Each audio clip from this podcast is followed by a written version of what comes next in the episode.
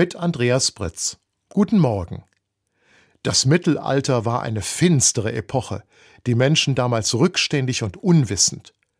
Das sind Klischees, die sich aber hartnäckig halten. In Wahrheit wurden schon im Mittelalter die Grundlagen für die Welt von heute gelegt. Und das meistens von Männern und Frauen der Kirche. Einer von ihnen ist Albert der Große, dessen Todes- und Namenstag die Kirche heute feiert. Der im Jahr 1200 in Schwaben geborene Dominikanermönch verbindet beispielhaft Glaube und Wissenschaft. Für Albert offenbart sich Gott in seiner Schöpfung.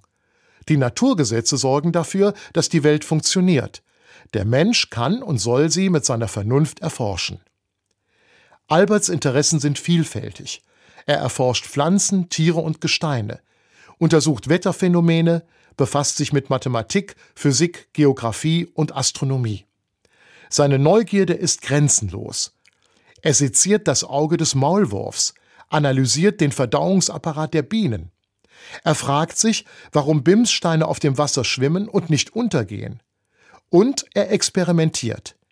Das Experiment allein gibt Gewissheit. Ein Grundsatz, der vom praktischen Versuch nicht bestätigt wird, ist kein Grundsatz. So schreibt Albert. Das klingt nicht nur modern, das ist es auch. Rastlos ist er in Europa unterwegs, immer zu Fuß, wie es einem Bettelmönch zukommt. In einem mehrbändigen Lexikon fasst Albert schließlich das Wissen seiner Zeit zusammen. An den Hochschulen von Paris und Köln lehrt er seine Studenten, dass sich Frömmigkeit und kritisches Denken nicht ausschließen.